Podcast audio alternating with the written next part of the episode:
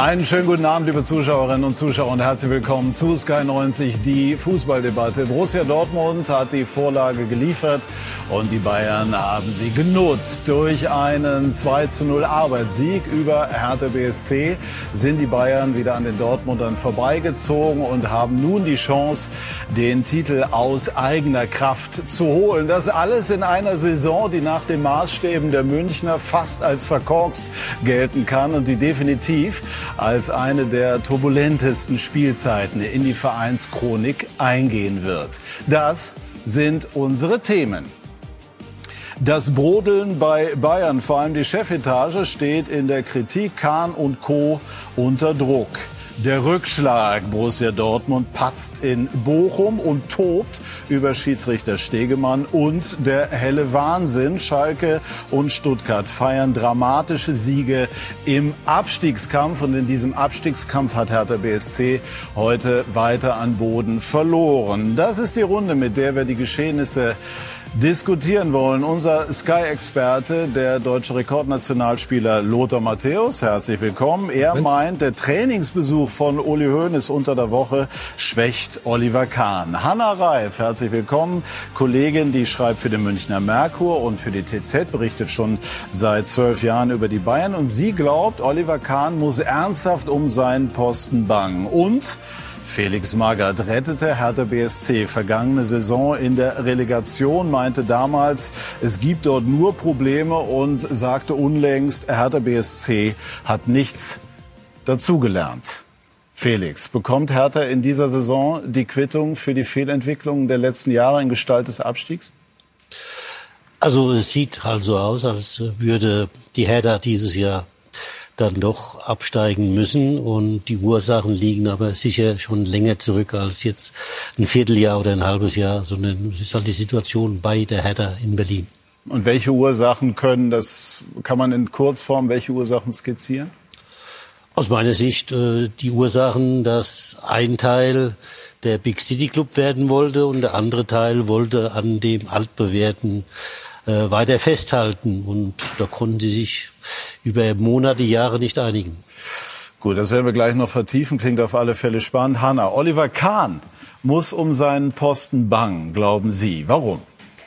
Weil alles, was wir da im Moment sehen beim FC Bayern, auch wenn sie heute mal wieder gewonnen haben, was ja schon mal eine Befreiung ist, trotzdem nicht, meiner Meinung nach, nicht in die richtige Richtung läuft. Ähm, ich glaube, diese Sicht ist intern wie extern so und ähm, ich glaube auch unabhängig von dem ganzen Schlamassel, das wir da in den letzten Wochen und Monaten gesehen haben, wäre über die Personalie auf jeden Fall geredet worden mhm. am Ende der Saison. Werden wir gleich auch intensiver besprechen, aber zunächst auf Sportliches schauen. Äh, Lothar, ich habe eben Lothar, ich habe eben Felix Magath gefragt, sind die Bayern jetzt wieder in der Spur? Da hat er kurz gestutzt. Wie siehst du es? Ja, in der Spur nicht. Da werden sie auch in dieser Saison nicht mehr hinkommen. Aber trotz alledem, sie haben heute endlich mal wieder drei Punkte geholt, was sehr wichtig ist. Auch wenn es vielleicht nicht äh, drei Punkte waren, die man, die man äh, so äh, mit Bayern-like gespielt hat, äh, wie man sie kennt. Aber Sie müssen noch vier Spiele gewinnen, dann haben Sie zumindest einen Titel. Aber das lenkt nicht von den Problemen ab, die Sie haben, auch wenn Sie Meister werden. Sie haben die Probleme, was gerade schon angesprochen worden ist, nicht mehr auf dem Platz, nicht mehr diese Sicherheit, nicht mehr die Dominanz, nicht mehr die Leichtigkeit, nicht mehr die Kompaktheit, die Spielfreude ist mir heute auch eigentlich so ein bisschen, äh, hat mir heute auch ein bisschen gefehlt äh, über weite Strecken des Spiels.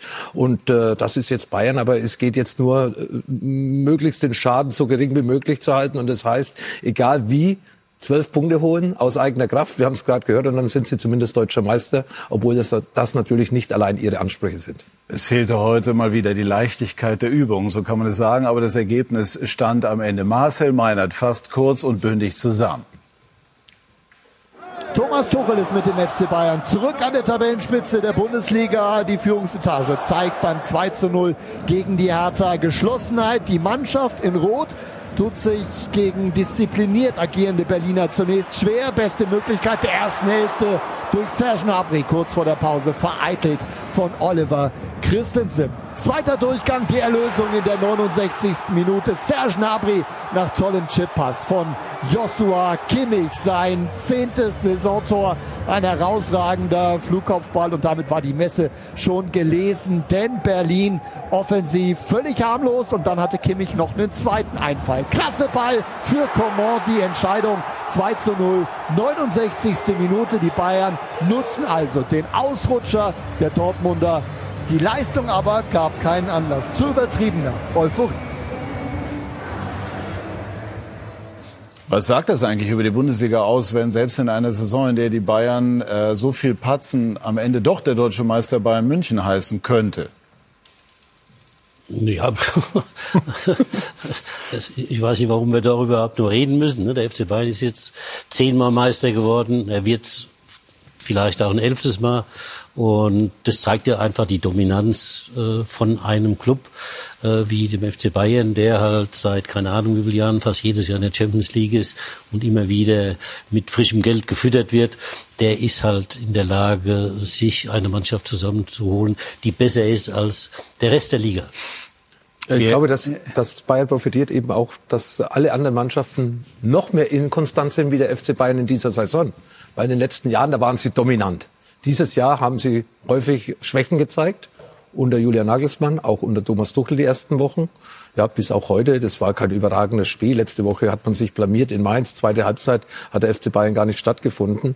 Aber wenn man sieht, was Leipzig für eine Qualität eigentlich hätte, oder Leverkusen jetzt, oder eben auch die Dortmunder zu Beginn des Jahres, bis sie jetzt in den letzten Wochen auch den einen oder anderen Punkt hergegeben haben, das muss halt stimmen bei den anderen Vereinen. Ja, wenn wenn sie einfach mal eine gute Saison spielen würden. Nie, muss ja gar nicht die perfekte sein. Aber sie spielen, die, die Leverkusener waren auf dem Abstiegsplatz gestanden. Äh, Leipzig war bis kurz vor, vor der Weltmeisterschaft, waren sie, glaube ich, auf Platz 12 und Dortmund war zehn Punkte hinterher. Also wenn das wenigstens einmal eine Mannschaft ausnutzen könnte, dann würde vielleicht der deutsche Meister nicht Bayern München heißen. Aber dafür sind sie, ja, ich will jetzt nicht sagen zu blöd, aber sie haben sich zumindest teilweise sehr blöd angestellt in den letzten 10, 11 Jahren. Gut, am Freitag äh, hatten die Dortmunder, das werden wir natürlich auch noch thematisieren, gewaltiges Pech mit den Schiedsrichterentscheidungen oder vor allem mit einer Entscheidung, einem nicht gegebenen Elfmeter. Der hat das Geschehen in Bochum schon entscheidend mit beeinflusst. Aber sprechen wir über das, was wir eben gesehen haben. Kimmich stand, Anna durchaus in der Kritik, fehlende Führungsqualität und so weiter. Heute hat er mit zwei großartigen Vorlagen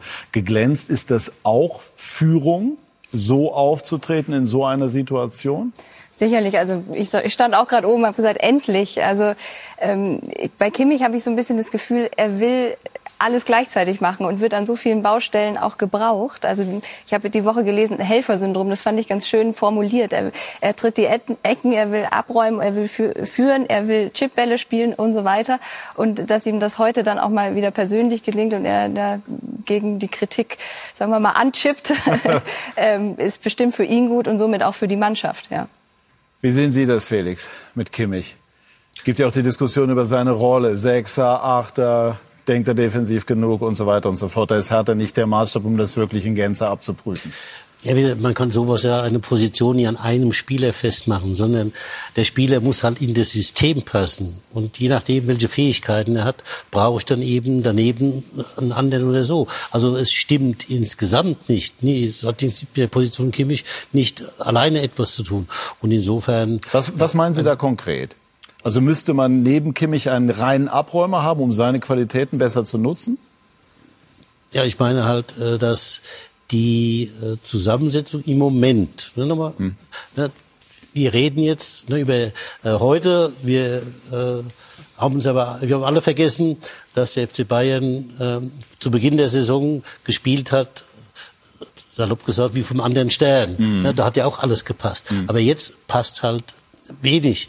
Und insofern äh, ist ein Spieler wie Kimmich, der also auch Verantwortung tragen will, natürlich äh, gefordert und er tut sich halt aber auch schwer ne, mit der Position auf dem Spielfeld, weil auch das halt drumherum nicht so funktioniert wie gewohnt und halt eben auch, äh, ja, meine Meinung ist da ziemlich klar, äh, ne, äh, ihm oder der ganzen Mannschaft fehlt dann auch die Persönlichkeit Manuel Neuer. Mhm. Das strahlt auch Richtung Kimmich aus. Ja, sicher. Inwiefern? Ja, weil äh, der äh, Manuel Neuer den, der ganzen Mannschaft von hinten immer Sicherheit gegeben hat. es war immer klar, wie der spielt. Der war, war immer klar, dass der mitgespielt hat, dass der immer sagen wir, im Bilde war, dass der Herr der Situation war. Und äh, äh, das war ja eingespielt über Jahre. Und insofern na, hat sich durch seinen Wegfall doch einiges an Stabilität ist da verloren gegangen. Auch in der Kabine, ja. Entschuldigung, dass ja, ja, ich da, klar, natürlich, dass ich da einhake, aber das ist ja auch das, was, was aus der Kabine zu hören ist. Es sagt jetzt keiner, uns fehlt explizit Manuel Neuer, aber ähm, diese, ich sag mal, ein bisschen zu wenig Disziplin, sehr flache Hierarchie. Wobei Neuer da selber kein, kein glänzendes ja, Beispiel geliefert ja, hat. aber er hat sagen. zumindest, er hatte, sagen wir mal, seine Pappenheimer einigermaßen im Griff und ich habe das Gefühl, dass dieses aus dem Ruder laufen schon auch mit der Personalie Neuer, der fehlenden Personalie Neuer ähm, zusammenhängt Hängt. auf jeden Fall. Ja, generell die Führungsspieler. Kimmich ist zurzeit der einzige. Müller spielt ja auch nicht von Aber ist, Anfang ist Kimmich nach deiner Einschätzung Ja. Lothar Führungsspieler? War, war er ja auch lange Zeit und es funktioniert halt äh, um ihn herum vieles nicht und es fehlen die anderen Führungsspieler. Lewandowski ist vor der Saison nach Barcelona gegangen. Äh, Manuel Neuer hat sich äh, beim Skifahren verletzt. Äh, Thomas Müller ist nicht mehr gesetzt in den letzten Wochen, hat zweimal gegen Manchester nicht gespielt. Heute ist er auch wieder erst reingekommen gegen Hertha BSC, wo eigentlich die Manchester City Spiele die Spiele waren, wo Müller, wo Müller vielleicht nicht auf den Leib geschnitten waren, wo, äh, waren, wie es Thomas Tuchel ausgedrückt hat, äh, hat heute auch nicht gespielt. Also wie soll dann Wie einer deutest du das? Mit ja, Müller? also ich, hab, ich war heute überrascht, dass Thomas nicht angefangen hat. Das hat mich schon irgendwie überrascht, weil er ist ja der Dirigent in der Mannschaft, der im Endeffekt fehlt und Kimmich auch unterstützt. Und deswegen ist Kimmich an jeder, an jeder Situation irgendwo beteiligt oder will beteiligt werden. Braucht er gar nicht. Er hat ja gute Spieler. Bayern München hat gute Einzelspieler. Aber es stimmt zurzeit nicht die klare Hierarchie auf dem Platz. Und äh, ja, Guck dir mal Müller Ja. an, Lothar. ja, Erleichterung. Genau das. Erleichterung oder hat er auch, auch einen Hals? Natürlich hat er einen Hals. Dom- Thomas, äh, Thomas will spielen von Anfang an und äh, ich glaube, dass ihn die Mannschaft zurzeit mehr braucht wie in den letzten Jahren, weil in den letzten Jahren war eben Manuel Neuer da auf dem Platz und nicht äh, nur im, im Kraftraum und Thomas Müller ist ganz wichtig für die Mannschaft. Muss man dazu sagen, dass er letzte Woche in Mainz wirklich sehr schlecht gespielt hat. Also da in den Katakomben hat man schon gehört, so eines der schlechtesten Spiele seiner Karriere. Und äh, ohne jetzt alle gesehen zu haben, sehe ich ähnlich. Aber trotzdem vor den Fans, wenn klar ist, wir müssen gewinnen, um wieder, also vor den Heimfans, wir müssen gewinnen, um wieder nach oben zu kommen, braucht man eigentlich schon diesen Anpeitscher als Zeichen nach innen wie nach außen. Können Sie nachvollziehen, dass Tuchel heute auf Müller verzichtet hat zu Beginn? Also ich, ich mache mir da keine Gedanken, weil ich da keinen Einfluss habe. Insofern, äh, was aber Lothar sagt, also wenn jetzt Manchester City nicht, nicht zugeschnitten war auf äh, Thomas Müller, dann, wenn es Hertha BSC auch nicht ist, dann wird's dann mit so langsam schwer. Heißt? Ja, ich weiß nicht, welche Spiele dann auf ihn zugeschnitten sind. Wenn nicht der Tabellenletzte ein Offensivspieler Thomas Müller vertragen kann, der auch, wie gesagt, führt und der ab und zu auch nur ein Tor macht. Wie deuten Sie das? Tuchel hat es ja clever moderiert, hat in Seed bei City oder vor dem Spiel sinngemäß gesagt, er sei ein großer Fan, so ein bisschen im Pep Guardiola-Style. Das ist ein super, super Spieler, aber er sitzt dann letztlich auf der Bank und das ist eigentlich die harte Währung, an der man es messen kann. Setzt er nicht wirklich auf Müller? Weil heute war ja jetzt vom Gegner, hat der BSC abgesehen, war ein, wicht, ein enorm wichtiges Spiel, wo Müller früher immer gesetzt war. Ja, äh, da müssen Sie jetzt den Tuchel fragen. Ne? Ja. Das setzt er auch. Der sitzt oder er setzt aber nicht nie, aber- also er, er, sind. er sagt, er sagt, ne, dass er äh, auf ihn setzt, aber Würden Sie auf Müller setzen in der jetzigen Situation? Also, was Lothar sagte, er ist natürlich ein wichtiger Spieler für den FC Bayern. Und was ich auch bei, bei Manuel Neuer meinte, es geht nie ums Halten. Ne? Der äh, Jan Sommer, der hält auch gut. Aber es geht um die Art und Weise, wie man äh, äh, die, die Persönlichkeit einbringt auf dem Feld. Und da ist natürlich Thomas Müller einer wie Manuel Neuer. Und ne, die Mannschaft so wie es heute ausgesehen hat, könnte so einen schon gut gebrauchen. Aber du hast doch letztes Jahr auch, wie du Hertha gerettet hast, hast du doch auch auf Boateng gesetzt. Ja, klar. In der Kabine, aber auch auf dem Platz. Ja, klar. Jawohl. Und so ähnlich sehe ich eigentlich Thomas Müller auch bei Bayern München. Führungsspieler, Qualität hat er, Ja. ja, bringt Atmosphäre in die Mannschaft, organisiert, vor allem das äh, frühe Gegenpressing, macht er mit Händen und Füßen und mit Gestik und alles Mögliche. Also ich bin der Meinung, Thomas Müller gehört in diese Mannschaft, gerade in der jetzigen Phase, wo die Mannschaft verunsichert ist. Und ich gehe noch einen Schritt weiter. Ich würde sogar sagen, Tuchel muss jetzt auch aufpassen. Er hat jetzt vor einer Woche gesagt, alle Spiele, die jetzt kommen, sind Thomas Müller Spiele. Ähm, er würde Thomas Müller immer persönlich sagen, wenn der nicht spielt, der hat eine Sonderrolle, einen Sonderstatus auch für ihn. Aber er wird, stand jetzt, ähm, hat er so lange Vertrag, derjenige sein, der Thomas Müller in dieses letzte Vertragsjahr jetzt aktuell führt. Das heißt, er muss ja auch die Personalie moderieren. Und im Moment habe ich den Eindruck, Thomas Müller, so wie wir ihn jetzt hier gesehen haben, hat einen Hals. Ähm, und äh, wir kennen aus Erfahrung oder wissen aus Erfahrung, ähm, dass es nicht immer gut ist. Ja, ja, sein Einfluss ist äh, gewaltig. Der ist äh, nach außen immer sehr beherrscht, aber man könnte auch menschlich nachvollziehen, wenn es jetzt in Müller rumort. Ich habe einen Vorschlag. Felix Magath hat ja, ja, eben angemahnt, mal Thomas Tuchel zu hören. Und wenn äh, Felix Magath äh, etwas möchte, dann wird es im Regelfall auch erfüllt. Soweit es in unseren Kräften steht. Schön, ne? Wir haben jetzt Thomas Tuchel. Thomas Müller muss ich fragen, warum er nicht in der Startelf stand. Und trotzdem stelle ich noch Nachfrage, was das für die Tabellenkonstellation jetzt bedeutet. Dass Thomas Müller nicht gespielt hat, was es für die Tabelle bedeutet, nichts. Ja, mit ihm. Der schleppt ein bisschen Rückenprobleme mit sich rum, äh, die ganze Zeit. Und äh, wird auch morgen jetzt nicht trainieren. Er braucht jetzt mal zwei Tage Ruhe. Das ist ein Grund. Der andere ist, dass Schamal und Thomas sich so ein bisschen ähnlich sind. Und, und wir eigentlich dachten, über Schamal auf dieser Zehnerposition ein bisschen mehr Läufer drin zu haben. Es ist immer eine harte Entscheidung, in dem Spiel Thomas draußen zu lassen, aber in, in, der, in der Summe mit den, mit den, ich konnte mir schon vorstellen, wenn es uns nicht gelingt, früh zu treffen und so einen Brustlöser zu haben, kann es auch ein guter Wechsler sein, der, der einfach mit Vertrauen und mit Erfahrung reinkommt und vielleicht nur einen Abstauber dann, dann drüber drückt, wenn die anderen eventuell schon, schon ja, nervös sind. Wie wichtig ist Platz 1 jetzt in der Pole zu sein? Platz 1 ist immer wichtig, immer, immer, aber letztendlich entlässt uns nicht aus der Pflicht jetzt äh, ab morgen und, und dann freier Tag und dann ab, ab Mittwoch Fokus darauf zu richten, auf uns und da drin zu bleiben. Wir haben einfach als Team und in der Emotionalität zugelegt jetzt, aber müssen weiter zulegen und, und äh, werden versuchen, die Jungs natürlich alles geben, die Jungs da drin zu halten, dass sie den nächsten Schritt machen. Thomas Tuchel ist viel zu intelligent, Lothar, um nicht zu wissen, was es bedeutet, wenn man Thomas Müller draußen lässt. Rückenprobleme, wurde vor dem ja. Spiel nicht so kommuniziert. Vor dem also Spiel wurde kommuniziert, dass Musiala der Spieler ist, der in die Lücken besser reingetrippeln kann mit seiner mit seiner Geschmeidigkeit. Nach dem Spiel kriegt Thomas Müller einen Tag frei morgen, aber ich habe gerade herausgehört, dass die ganze Mannschaft anscheinend den ganzen Tag frei hat. Also da äh, natürlich ist Thomas reingekommen. Vielleicht die Ersatzspieler müssten trainieren, aber hm. das Privileg hat ein Spieler schon, der der so lange beim FC Bayern spielt. Aber natürlich äh, Thomas ist näher dran. Er muss entscheiden. Er hat seine seine Vorstellung von seiner Mannschaft, von einzelnen Spielern. Und die Entscheidung muss auch Thomas Müller akzeptieren, aber natürlich hundertprozentig mit der Faust in der Tasche. Ja, wir wissen, das ist ein Politikum. Ich kann mich erinnern an Kovac, der äh, über Müller eben äh, sinngemäß gesagt hat, also wenn Not am Mann ist, dann kommt der Thomas rein. Und das hat der Thomas logischerweise nicht ganz so lustig gefunden. Und das war für Kovac dann auch einer der Gründe, die letztlich auch äh, zum Scheitern geführt haben. Soweit ist es logischerweise bei Tuchel nicht. Aber es ist schon immer, und das merkt man auch hier, ein großes Thema, wenn Müller nicht spielt. Auf jeden Fall. Also Kovac, das war dieses Notnagel-Zitat ja, damals. Notnagel, und ich ja, glaube, genau. Thomas Müller hatte eigentlich nie ernsthaft vor, den FC Bayern ähm, zu verlassen. Aber in dieser Phase hat er wirklich darüber nachgedacht. Ähm, auch aufgrund mangelnder Wertschätzung seiner Verdienste, auch seines undefinierbaren Könnens. Und auch unter Nagelsmann gab es ja Phasen, wo er eigentlich hinten dran war. Der wiederum hat dann eingesehen, wie wichtig dieser Mann ist äh, für das ganze System, für das ganze Gefüge in der Mannschaft.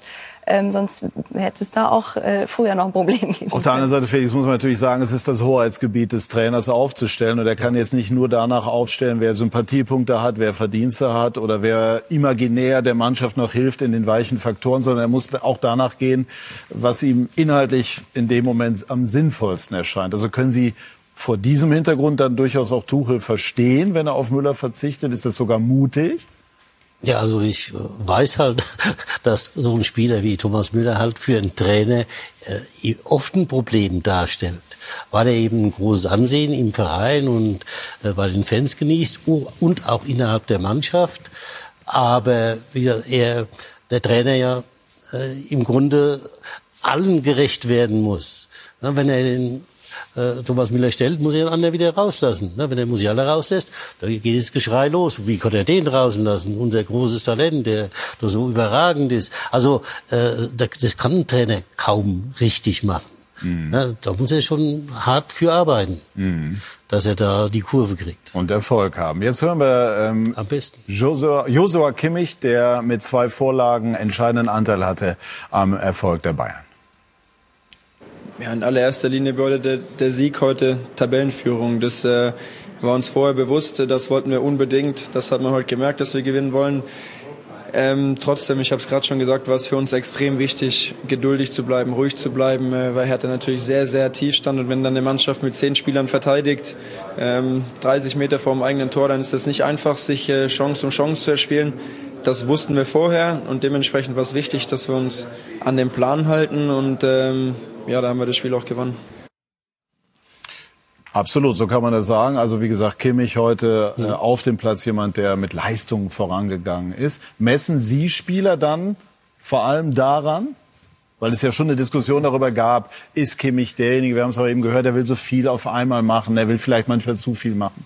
Ja, natürlich muss man Spieler an der Leistung messen. Das gilt dann auch für alle, nicht nur für ein oder zwei. Und von daher, jeder gute oder jeder auch Topspieler kann ja mal eine schlechte Phase haben. Mhm. Ja, insofern gilt es zu berücksichtigen, gilt dann mit dem Spieler halt sich auseinanderzusetzen, mit ihm zu reden und zu gucken, dass man das in den Griff bekommt, möglichst schnell.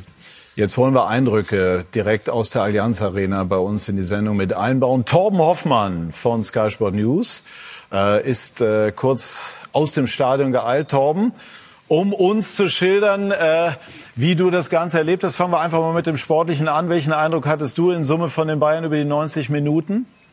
Es war kein Fußballfest, aber es war ja, ja ein Arbeitssieg.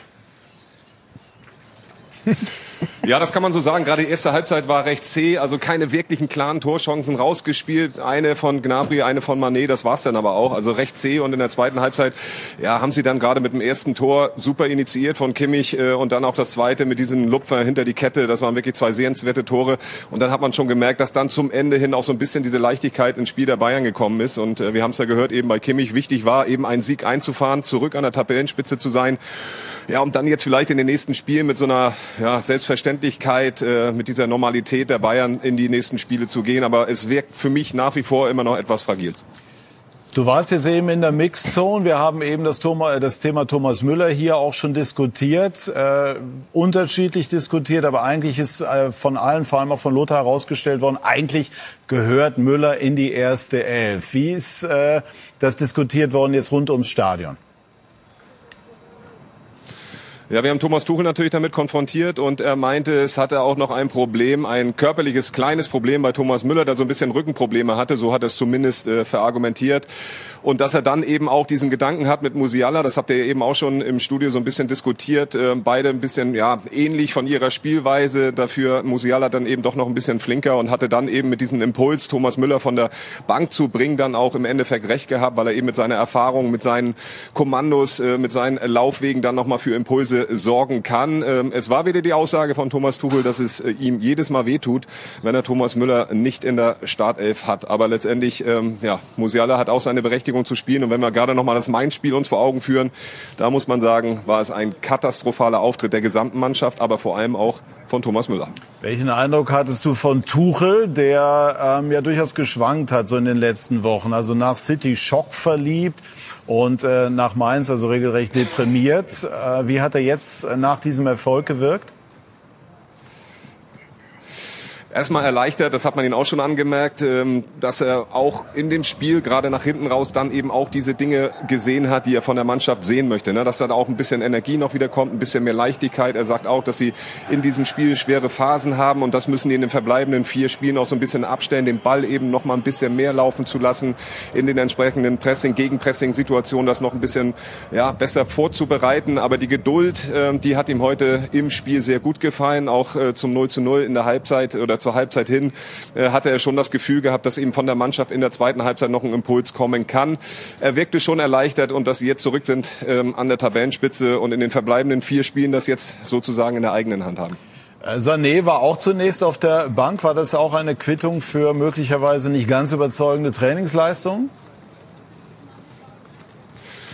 Das wird es mitunter sein, weil ähm, explizit auch Serge Gnabry gelobt hat, ähm, der überragend trainiert hat. Das waren seine Worte. Und er hat ja auch schon auf der Freitags äh, gesagt, dass ähm, wenn Spieler reinkommen, dass er dann Impulse sehen will. Wenn es nur fünf Minuten sind, zehn Minuten oder eine Halbzeit, aber dann muss das der Spieler sein, der dann so ein bisschen den Unterschied macht. Und das eben auch im Spiel zu zeigen, aber eben auch die Trainingswoche über. Und da gibt es sicherlich natürlich äh, mal den einen oder anderen Tag bei Leroy Sané. Ich meine, wir kennen ihn, wir wissen, wie er ist. Entweder nimmt man ihn oder man nimmt ihn dann eben auch mal ein Spiel raus, um ihm vielleicht noch mal wieder ein Signal zu senden. Na, nächste Woche dann vielleicht doch mal ein bisschen mehr in die Stiefel reintreten. Äh, das war sicherlich dann auch mit ein Grund, warum Sané dann heute nicht in der Startelf stand. Tom, vielen Dank für deine Eindrücke aus der Allianz Arena. Schönen Sonntagabend noch. Dankeschön. Und äh, wir wollen uns jetzt äh, nochmal mit dem Großen und Ganzen beschäftigen. Dankeschön, Torben. Unter anderem äh, mit dem Trainingsbesuch von Uli Hoeneß unter der Woche. Ähm, wie hat das so auf Sie gewirkt? War das gezielt? Wollte er damit ein Zeichen setzen im Sinne von, schau mal, Olli, so macht man das? Ja gut, also auf alle Fälle äh, war es natürlich nicht zufällig. Der ist nicht zufällig vorbeigekommen und hat sich da hingestellt mit dem Trainer, sondern das war natürlich bewusst gemacht, um auch ein Zeichen zu setzen. Äh, um Welches denn? Denke, Zeichen zu setzen, dass äh, der FC Bayern äh, in äh, Person von ihm halt da ist und äh, ja mit unterstützt oder wie immer. Hat er damit Kahn geschwächt? Ja, es ist natürlich für die Beteiligten äh, oft halt nachteilig. Äh, äh, das äh, haben hier ja schon äh, öfter dann die Trainer erlebt, äh, dass eben, wenn Uli Hoeneß mit den Spielern kommuniziert hat, dass dann natürlich äh, die Kraft des Trainers weniger wurde. Also ich habe ja jetzt nach Kahn gefragt, aber beziehen Sie es auch auf Tuchel? Äh, nein, nein, ich, ich, also ich habe jetzt nur von der Vergangenheit gesprochen. Ja. Ja, ich kann nur sprechen von dem, was ich weiß, wo ich war. Ja. Ob jetzt äh, Trainer oder ich meine, das ist völlig egal, ob das jetzt Trainer, Manager oder wer immer ist. Das ist natürlich schwierig für jemand, ne, wenn eben einer von außen kommt. Ne, derjenige, der den Club hier die ganze Zeit äh, äh, geführt hat. Ja, sowas ist natürlich für diejenigen, die in der Verantwortung stehen, nicht ganz so schön. Kann sich der Club überhaupt emanzipieren und in irgendeiner Form mal eine neue Richtung äh, finden, wenn der Patron Hoeneß immer noch in, in Form fast eines Familienunternehmers dort immer diese Präsenz zeigt und offensichtlich für sich beansprucht, die, die grobe oder die Richtung weiterhin vorzugeben. Also gut, ich weiß jetzt nicht, was andere denken, ne? aber äh, ich kann nur sagen, äh, Bisher ist es für mich überraschend gut gelaufen. Dieser Übergang von Uli Hoeneß, der ja omnipräsent war über Jahrzehnte, äh, und noch Karl-Heinz Rummenigge, die beiden haben ja den Verein über lange Zeit geführt, die sind ja nacheinander verschwunden. Und äh, ja, äh, so eine Situation ist für alle Beteiligten ganz, ganz schwierig, weil ja na, er viel Macht gehabt hat und viel Macht auch ausgeübt hat. Und diese Macht muss jetzt wieder neu geordnet werden. Ja, aber müsste sich Hoeneß zurücknehmen? Ja, ob, äh, natürlich, äh, äh, also, äh, es glaubte wohl keiner, dass Uli Hoeneß, wenn er sagt, er ist jetzt nicht mehr äh, Manager oder Vorstand, dass er dann äh, äh, völlig verschwindet. Selbstverständlich. Schauen Sie, wir haben doch äh, ähnliche Situation. Ganz kurz, da ist übrigens die alte Führungsriege ja. mit Hopfner, Rummenigge, ja, ja. Hoeneß. So gab es das, Lothar, in der Konstellation auch lange nicht, ne? Ich kann mich nicht erinnern, dass es auch ein äh, nach den Abgängen von Karl-Heinz und Uli ja. so ein Foto im Stadion gegeben und Robert hat. war auch selbst sowieso lange nicht im ja, Stadion. Ja, genau richtig. Und äh, das ist ja auch gezielt. Das, alles organisiert von Uli Hoeneß. Alles. Also das kommt nicht von ungefähr. Die haben sich heute nicht zufällig alle drei in der Allianz äh, Arena getroffen und nebeneinander gesessen. Das ist alles inszeniert gewesen. Auch Uli, dass er das auf dem Platz mit Thomas Tuchel macht. Auch wenn Thomas Tuchel gesagt hat, er war schon früh auf dem Platz. Er hatte, äh, man wusste. Und äh, man wusste auch, was drumherum passiert bei diesem Gespräch. Da stehen Fotografen, da sind Kameras, das wird transportiert. Aber es zeigte auch der Zusammenhalt, dass Uli nach wie vor dabei ist. Und er war auch dabei, wie er am Degernsee draußen äh, vielleicht nicht nach München reingefahren ist. Er war immer informiert, er ist immer informiert, das ist, äh, ist seine Familie. Das, und er hat halt jetzt auch gemerkt, nicht nur auf dem Platz, sondern außerhalb des Platzes, diese ganzen, diese ganzen Geschichten, die aufgekommen sind, die viele Unruhe zusammen. Unruhe war schon immer bei Bayern, aber in dieser Menge in diesem kurzen Zeitraum, und wir wollen jetzt nicht nochmal alle, alle, alle, alle, alle Schubläden öffnen. Das war ja. nicht dabei zu meiner Zeit in dieser Menge. Ja, es ja. ist immer mal was passiert, ja, aber es ist ja eigentlich jede Woche was gewesen. Und das ist Uli dann zu bunt geworden. Und deswegen hat Uli sich jetzt wieder gezeigt, sowohl am, an der Selbener Straße als auch heute mit seinen Verbündeten aus der Vergangenheit im Stadion. So ungefähr, hey, wir müssen doch noch ein bisschen dabei sein, um den Laden wieder in die richtige Richtung zu lenken. Also das geht, glaube ich, nicht explizit gegen Kahn. Der sitzt jetzt nicht oben, denkt, wann geht der Tuchel auf den Platz, dann gehe ich runter, dann um den Kahn eins reinzuwürgen. Aber er hat halt dieses Denken, er will diesen Verein beschützen. Das ist sein Baby möchte ich es nicht nennen, aber mhm. es ist sein Verein und, und ich glaube, da überkommt ihn. Aber ich bin bei dir, er weiß natürlich genau um die Wirkung dieser Bilder. Also ähm, wenn nicht er, wer dann? Und es ist ganz klar, was daraus interpretiert wird, egal ob Tuchel sagt, es war reiner Zufall, dass er schon unten auf dem Platz stand. Ähm, ihm ist klar, dass genau das interpretiert wird, was jetzt interpretiert wird. Und es ist ihm auch ganz recht. Er hat sich das auch monatelang angeschaut. Ja und hat gekocht am Degernsee. Ich bin da überzeugt, weil ich es auch weiß von Leuten, die Uli näher sind wie ich. Ihr selber habt ja, wir haben ja darüber gesprochen, im Moment jetzt nicht so. Uli und ich, wir haben immer ein Problem gehabt, aber das ist ja nicht auf Dauer. Das ist zwischendurch mal, das gehört dazu, diese Streitkultur bei Bayern München. Das ist mir san mir. Ich, ich, ja, das ist auch mir san mir, ja. Es müssen auch mal die Fetzen fliegen, ja sollte nur nicht unter der Gürtellinie sein. Und äh, ich glaube, wenn wir uns morgen zufällig in München auf der Straße sehen, geben wir uns trotzdem die Hand, auch wenn nicht darüber gesprochen ist. Ja, was interessiert mich der Spahn vor vier Wochen? So denkt auch Uli. Und wie gesagt, Uli kocht seit Wochen, seit Monaten und hat sich zurückgehalten. Und jetzt war es eben zu viel und deswegen ist er präsent, richtig präsent. Und äh, ich glaube, es ist auch ein Moment, wo er vielleicht dem Verein wirklich helfen kann. Auch wenn er vielleicht die eine oder andere Position schwächt. Es ist nicht persönlich gegen Oliver Kahn, aber in der Öffentlichkeit wird es natürlich so aufgenommen. Und diese Diskussion ist natürlich nicht unbedingt positiv für Oliver Kahn. Ja, man fragt sich natürlich jetzt, ähm, wie soll, was macht das mit der Autorität eines sogenannten CEO? Stellen wir uns mal vor, Christian Seifert würde irgendwann bei den Bayern äh, übernehmen. Würde der sich von Uli Hoeneß im Grunde genommen auf diese Art und Weise vorführen lassen, was er selber äh, versäumt? Also ich weiß es nicht, also wenn Hoeneß lässt ja nicht los. Ich verstehe schon, dass, dass er die Not sieht. Auf der anderen Seite äh, muss er doch eigentlich auch diese Generation jetzt machen lassen, sonst kann es ja eigentlich nicht in die Zukunft gehen. Oder sehe ich da was falsch? Ja, also wir äh, na, schauen jetzt die Symptome an und vereinfachen das Ganze ja. Schaut sich nur an, es gibt ja einen anderen Club, der so geführt war wie der FC Bayern München. Der heißt Manchester United. Als da Sir Alex Ferguson gegangen ist vor ein paar Jahren, ja, äh, haben die auch versucht, das in den Griff zu kriegen. Aber die gewinnen seitdem keine Meisterschaft mehr. Die laufen der Musik hinterher weil es halt ganz schwierig ist, so ein, wie gesagt, Machtvakuum, das einer hinterlässt, der so lange alles geführt hat, das, das kann nie von heute auf morgen funktionieren. Mhm. Das muss sich äh, mit der Zeit eingrufen. Äh, ne? Und, äh, ja, und äh, da spielt dann auch so äh, derjenige, der das vorher geführt hat, auch eine Rolle, dass er eben das moderiert. Mhm. Denke ich mal. Ja, und jetzt sind wir in dieser Phase, ich meine, Oliver Kahn äh, ist ja äh, die perfekte Mischung, früher Spieler, dann sich in die Managementrichtung entwickelt. Wenn das damit nicht klappt, kommen wir vielleicht auch an den Punkt, wo man sagen muss, muss der CEO des FC Bayern eine Vergangenheit in kurzen Hosen äh, haben oder ist es dann vielleicht ein Mann wie Seifert, wo dann die, die Sache War auch jetzt einfach... willkürlich gegriffen. Also ja, ja, ist gar, vielleicht gar ja, nicht so schlecht ja, willkürlich gegriffen.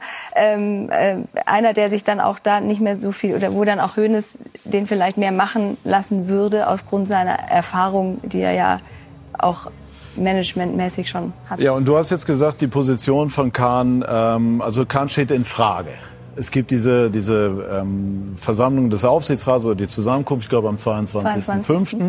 Ähm, wird dort entschieden werden, was mit Kahn passiert und kann es tatsächlich sein, dass man dort äh, Kahn ablösen wird oder zumindest seine Ablösung verkünden wird? Also verkünden, glaube ich, mein 22. Ich glaube am 27. Würde es zu dieser Saison passen? Also, dann, ja, ne? ich glaube nicht, ja. dass sie fünf Tage vom äh, letzten ich, Spiel, ich, ich vom die, Finale. Ich würde die Versammlung nicht am 22. abhalten, weil mhm. das ist ja schon wieder Unruhe mhm. auf die Mannschaft. Also der Termin ist für mich, wer den Termin rausgesucht hat, natürlich ist er schon länger festgelegt, ja. aber den Termin würde ich nach dem letzten Spiel legen, weil das ist ja schon wieder so viel Unruhe, so viel Fragen der Journalisten, die warten doch, was passiert mit Oliver ja. Kahn, wie geht's weiter, etc. Letztes Spiel wird wahrscheinlich die Entscheidung fallen. Natürlich, wenn man dann schon Meister wäre bei Bayern München oder nicht mehr die Chance hätte, dann ist es egal. Aber wenn es am letzten Spieltag noch um die Meister geht, äh, Meisterschaft geht, dann würde ich persönlich diesen Termin logischerweise aufgrund der Diskussion, die um diesen Termin automatisch herrschen und die Fragen, die automatisch aufkommen, ich würde diesen Termin eine Woche später stattfinden lassen. Ja, vermutlich hat man den Termin noch festgelegt, als man ja. noch in alter Herrlichkeit davon ja. ausgegangen ist, was drei, vier Wochen vorher ja. ähm, die Meisterschaft. Äh, ich glaube auch, auch, nicht, dass das, was dort entschieden ist, da, dass die Meisterschaft darauf einen großen Einfluss hat. Natürlich will man sich jetzt am liebsten mit der Schale irgendwie durch diese Saison retten, aber es muss ja auf den Tisch was äh, der Ist-Zustand ist und warum der Ist-Zustand so ist, wie er gerade ist. Und ähm, gut, wenn man dann glücklich Meister wird, weil die Konkurrenz vielleicht, äh, wie Herr Söder gesagt hat, darf ich zitieren, zu dumm ist, ähm, dann, dann ist es so. Aber es darf ja nicht davon ablenken, dass alles, was da auf den Tisch kommt, und wir haben aus Aufsichtsratskreisen gehört, es ist alles offen. Stand mhm. jetzt. Also es wird über alle äh, Führungskräfte diskutiert werden, über den einen sicherlich mehr als über den anderen. Ähm, ja, also das wird sowieso da passieren. Ob da die Daumen gehoben oder gesenkt werden an diesem Tag, da bin ich mir, wenn denn dieser Termin so bleibt, äh, das könnte man an dem Tag meines Erachtens noch nicht machen, ähm, sondern in der Folge. Ich glaube, wir haben jetzt, wenn ich es richtig verstanden habe, Herbert Heiner, der äh, sich eben bei Florian Plettenberg vor allem zur Frage zur Personalie Oliver Kahn geäußert hat. Herr Heiner, es gab Medienberichte in den letzten Tagen, wonach schon feststünde, dass ihr euch schon entschieden habt, möglicherweise Oliver Kahn zu entlassen. Können Sie dazu etwas sagen? Na, ich habe ja gerade gesagt, und glauben Sie mir, wir konzentrieren uns jetzt alle auf das Sportliche, weil das ist das Wichtigste, äh, was unten auf dem Platz passiert und dass wir die elfte deutsche Meisterschaft äh, gewinnen. Ansonsten äh, analysieren und debattieren wir natürlich äh, über die Gesamtlage, besprechen das in aller Ruhe, intern und auch sehr umsichtig, äh, so wie man es vom FC Bayern auch gewöhnt ist. Also noch keine personellen Entscheidungen getroffen für die nächste Saison? Wir kümmern uns jetzt nur um den Sport äh, und dass wir die elfte deutsche Meisterschaft gewinnen. Gut, also das war diplomatisch formuliert und hat alle Möglichkeiten offen gelassen. Im Grunde genommen hat er genau das bestätigt, was du eben gesagt hast, nämlich, dass äh, Kahn in Frage steht. Ja, ja absolut. Also, das hat sich zumindest oder? so angehört. Er ist ja. zumindest nicht es, verneint. Genau, sowohl in die eine als auch in die ja. andere Richtung. Ja. Vollkommen beide Türen offen gelassen. Ja. Ist es eigentlich äh, aus Ihrer Sicht nachvollziehbar, dass sich die Kritik im Moment mehr auf Kahn konzentriert als den Gesamtverantwortlichen und etwas weniger auf Hassan Salihamidzic, der äh, ja schon als Sportverstand für die Zusammenstellung des Kaders zu, äh, zuständig ist? Äh, wie soll ich, mir fehlt das Wissen, wer für was bei dem FC Bayern zuständig ist. Äh, aber äh, ich kann mir nicht vorstellen, dass äh, Hasan Salihamidzic äh, Entscheidungen alleine trifft welcher Spieler gehen soll oder welcher kommen soll. Das, also, das halte ich für ausgeschlossen. Mhm. Na, sondern ich bin überzeugt, dass das zwischen äh, Oliver Kahn und auch Herbert Heine und ihm und auch am Tegernsee mitgesprochen wird, wer jetzt, ne, wie man das, äh, die Personalien löst. Und insofern glaube ich halt äh, nicht, äh, dass aber dieser Kader jetzt ohne den Trainer zusammengestellt wurde. Mhm. Und ich erinnere mich halt dunkel, dass vor ein paar Monaten alle gejubelt haben, was für ein toller Kader der FC Bayern hat. Und manche verstiegen sich dahin, dass es der beste Kader ever wäre, den der FC Bayern hat. Und äh, wenn das dann so war, dann wundere ich mich, warum jetzt der Kader auf einmal schlecht sein soll. Also ich glaube eben, dass die Problematik darin lag, dass man diesen Kader, der eben sehr viele Spiele und sehr viele, sagen wir, gleichwertige Spiele zusammengefügt hat, dass es natürlich schwierig ist, diesen Kader äh, zu moderieren. Und das ist aber letztendlich die Aufgabe, die der FC Bayern einem Trainer halt übertragen hat oder überträgt. Mhm. Hier geht es ja kaum ums trainieren, denn wir haben hier irgendeinen Professor, der macht ja das Konditionstraining. Ja, jetzt, wenn die FC Bayern wie normal in äh, verschiedenen äh, Pokalwettbewerben und Meisterschaften mhm. spielt, dann ist also nicht viel Zeit zu trainieren. Dann geht es also doch nur darum, diese Gruppe zusammenzuhalten. Mhm. Und das ist das, was halt nicht funktioniert hat. Ja gut, man könnte jetzt einfach sagen, klar, der Kader ist gelobt worden, auch an dieser Stelle, aber ja. die Saison hat eben bestimmte Schwachstellen aufgezeigt. Also beispielsweise ist der Plan mit Manet als Nachfolger von Lewandowski in dieser Form nicht aufgegangen, sodass man jetzt die Frage stellen kann, muss äh, der FC Bayern für die neue Saison einen hochkarätigen Neuner holen? Klassischen Neuner. Ja, das, das ist doch jetzt wieder die Frage. Also ne, äh, ich als Trainer äh, hätte diese Frage beantworten wollen. Ja, und, hätte, und wie beantwortet? Jetzt beim FC Bayern. Ja. Also also, wir brauchen nur immer gucken, wenn ich was zusammengestellt habe, wie ich es zusammengestellt habe. Also bei mir war ein großer, kräftiger, durchsetzungsfähiger Stürmer war immer dabei, weil ich glaube, ne, so wie meine Spielvorstellungen waren, äh, dass das am besten ne, der Mannschaft hilft. Und insofern, ja, äh, hätte ich natürlich sowas auch immer bevorzugt. Aber manchmal bekommt man natürlich auch nicht den Spieler. Ne? Das ist zwar beim FC Bayern selten, aber in dem Fall, ne, man hat eben ne, gescheut oder weiß nicht, wer jetzt Haaland äh, äh, dann letztendlich nicht verpflichtet hat. Äh, da ging es dann schon am Ende ums Geld. Ja, gut, ne, kann sein, kann nicht sein. Ich sage ja, ich weiß es nicht. Ne, aber äh, das war ja dann aber so der einzige in der Größenordnung, den Lewandowski hätte ersetzen können. Das ist eigentlich genau das ja mit dem, mit dem Vakuum, was Sie eben an anderer ja. Stelle gesagt haben. Ja. Also jemand genau. wie Lewandowski zu ersetzen, eins ja. zu eins ist nicht möglich ja. gewesen, weil die Idee ist vielleicht anders zu machen. Die Idee hat halt nicht funktioniert, jedenfalls nicht in diesem Maße. Und das ist jetzt passiert. Also die Frage, muss ein Stürmer kommen? Ich glaube, die ist ja intern beantwortet. Tuchel will einen Stürmer, er will sich die Woche zusammensetzen mit den Bossen, äh, was, was er sonst noch haben möchte und was für ein Stürmertyp es für sein, seine Art des Fußballs sein soll. Und es ist ja auch vom Aufsichtsrat bereits abgesegnet, dass dafür eine Menge Geld in die Hand genommen werden darf, dass da womöglich die 100 Millionen Euro äh, fallen äh, dürften. Ähm, ich glaube, man ist sich auch bewusst, dass man für entsprechende Qualität da tief in die Tasche greifen muss, aber möchte das auch.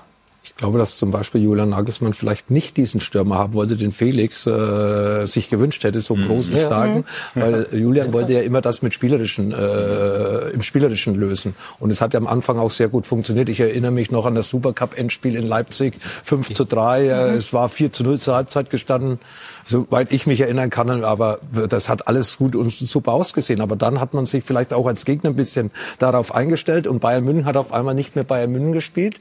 Uli Hoeneß hat ja auch gesagt, er will keine Dreierkette sehen, er will lieber die Viererkette sehen. Also die Bayern München Taktik ist ja ein 4-2-3-1 mit Persönlichkeiten. Und bei Bayern München sind halt zwei Persönlichkeiten nach 15 Spieltagen weggebrochen, nämlich der Torhüter und von Anfang an schon der Stürmer. Und das mhm. fehlt jetzt. Und diese Mannschaft hat irgendwo nicht diese Sicherheit. Die ist nicht so eingespielt. Es gibt viele Wechsel, dann kommen noch die verletzten Spieler dazu. Äh, Unsicherheit, einmal Knabri, einmal Sané, einmal Koman und einmal irgendjemand anders. Ja, Choupo-Moting fehlt jetzt auch aus, der ja eigentlich äh, überraschend performt hat. Er war ja gar nicht so mhm. auf dem Zettel gestanden. Ja, er hat, äh, ich glaube, 16, 17 Pflichtspieltore geschossen und äh, da hat man ganz sicher sich ein bisschen verzockt vor der Saison, hat daraus daraus gelernt und wird jetzt sehr viel Geld in die Hand nehmen, um wirklich eine Nummer 9 zum FC Bayern zu holen, der dann eben auch in großen Spielen so ein bisschen ja, dem Verein mehr Strahlkraft gibt. Aus der Kategorie Osimen, Kolomoani, ähm, Watkins von mhm. Aston Villa ist jetzt heute noch äh, genannt worden. Ich würde gerne einmal noch äh, zurückkommen, Lothar, auf das, was wir eben gesehen haben, das Bild der, der, der drei Granden. Und äh, dann die Frage, hältst du tatsächlich ein Comeback zeitlich befristet von Hoeneß oder Rummenigge Rummenigge kommt mir viel zu kurz in dieser ganzen ja, Geschichte, weil er war ja derjenige auch, ja. der in den letzten 25 Jahren vor allem international Bayern präsentiert hat. bei der FIFA, bei der UEFA, bei Auslandsreisen. Äh, Karl-Heinz ist sprachgewandt, spricht drei, vier Sprachen, überall hohes Standing bei, jeder, bei jedem Verband. Und äh, Karl-Heinz hat, äh, natürlich ist Uli länger dabei und äh, Uli hat, äh, ja, ich sag's ja auch Uli, aber Karl-Heinz war die ideale Ergänzung zu Uli. Das, was Uli nicht hatte, hatte Karl-Heinz. Und beide haben einen riesen äh, Fußballsachverstand. Weltmeister geworden, Karl-Heinz nicht, war zweimal im Finale gestanden, aber Uli ist Weltmeister geworden, Europas Fußballer des Jahres. Sie haben ja alles miterlebt, ja. ja, und vor allem haben sie eins miterlebt diese Münchner Mentalität, dieses Mir san mir, was ich mal vor fünf, sechs Wochen angesprochen habe, was sich ja jetzt wiederholt hat in vielen Aussagen, die beiden haben das, die anderen haben es vielleicht noch nie so mitbekommen wie Uli und Kalle. Ja? Will denn Kalle? Ich habe den Eindruck, dass er deutlich zurückhaltender ja, agiert ja, als Kalle hat nachher außen hat er bisher geäußert und ich sehe ihn ja auch häufig privat. Er fühlt sich als Privatier ganz sicher äh, sehr wohl, hat äh, viele Verpflichtungen kann machen, was er will.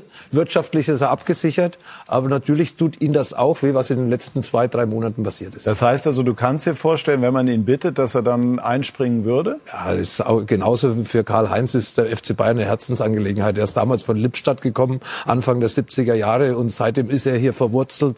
Also ich äh, könnte mir Karl-Heinz Rummenigge auch äh, nochmal über eine gewisse Zeit beim FC Bayern wie auch Uli Hoeneß vorstellen. Ich wollte gerade das einwerfen auf Zeit. Also das wäre halt was, um vielleicht jetzt äh, einen Übergang äh, zu moderieren und dann zu hoffen, dass es mit den nach Nachfolgern ja, im zweiten wär, Anlauf. Wäre dann ehrlicher im Grunde genommen, ne? wenn dann die wieder in der Verantwortung wären und man dann irgendwie hofft, dass in der Zwischenzeit sich andere entwickeln oder wie auch immer. Aber für ich finde, für eine aktuelle Führung immer mit dem übergroßen Schatten der, der anderen ist es schwierig. Bei allen Fehlern, die, die vielleicht auch gemacht worden sind. Ja, ganz sicher, die blockieren natürlich auch ja. die, die, die Entwicklung, äh, die man sich so vorgestellt hat.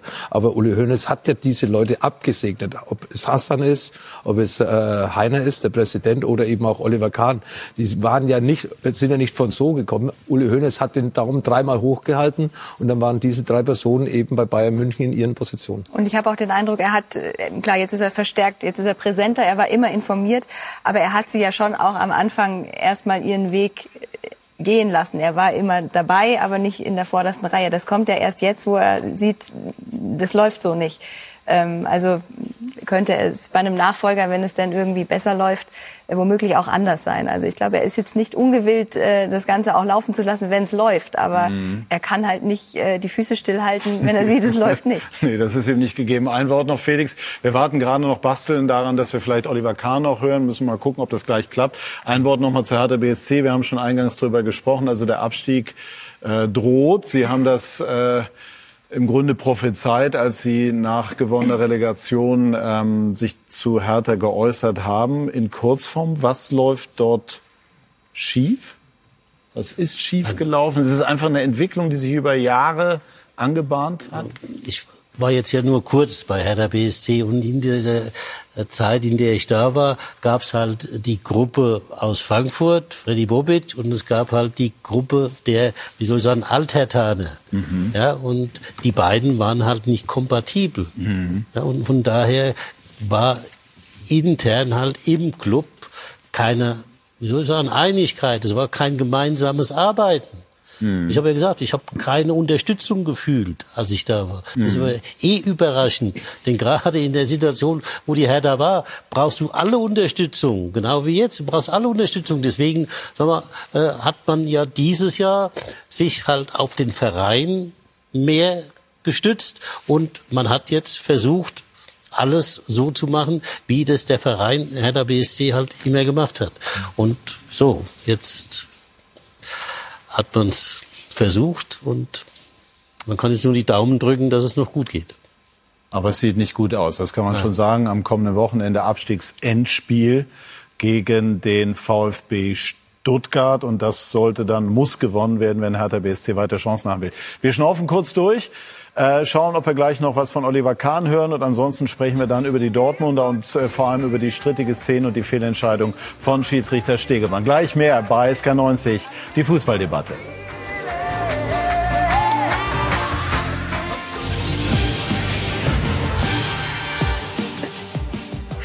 Wir sind zurück bei SK90, die Fußballdebatte, haben äh, gewartet auf eine Aussage von Oliver Kahn Und jetzt liegt sie vor, eingefangen von Florian Plettenberg.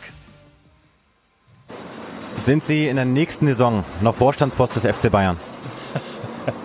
Selbstverständlich bin ich noch, äh, bin ich noch hier. Äh, Sie spielen sicherlich an, ja, natürlich. Wir haben äh, eine Aufsichtsratssitzung, wie immer, turnusmäßig, ähm, Ende Mai, wo wir zusammenkommen werden. Und natürlich werden wir da sehr, sehr ähm, kritisch auch miteinander umgehen. Wir werden sicherlich ähm, auch sehr analytisch sein, ja, uns viele, viele Fragen stellen. Es ist ja nicht so, ähm, äh, dass äh, wir jetzt hier alles gut finden, was jetzt in den letzten Monaten passiert ist. Da gibt es sicherlich hier und da äh, ja, Gesprächsbedarf. Auch ich habe immer gesagt, auch ja, Reflexion, was kann man, ähm, wo, äh, ja, wo müssen wir uns verbessern, was können wir in Zukunft besser machen. Und aber wie gesagt, das ist alles, ähm, ja, das ist alles äh, jetzt Zukunftsmusik. Jetzt geht es Schritt für Schritt, Step by Step.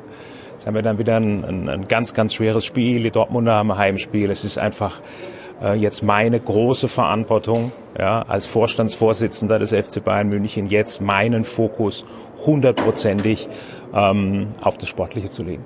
Okay. Danke wirkt ganz aufgeräumt, aber auch ganz kämpferisch, Lothar, und sagt, Oliver Kahn, ich werde definitiv oder sicherlich bleiben. Frage ist, ob er es entscheidet. Ja, das glaube ich auch, dass er gerne bleiben wird, weil er hat ja noch nicht zu Ende geführt. Ja. Er hat ja seine Ideen, ganz sicher. Aber lässt man ihn das oder was wird sich ändern? Also die Entscheidung trifft ganz sicher nicht Oliver alleine.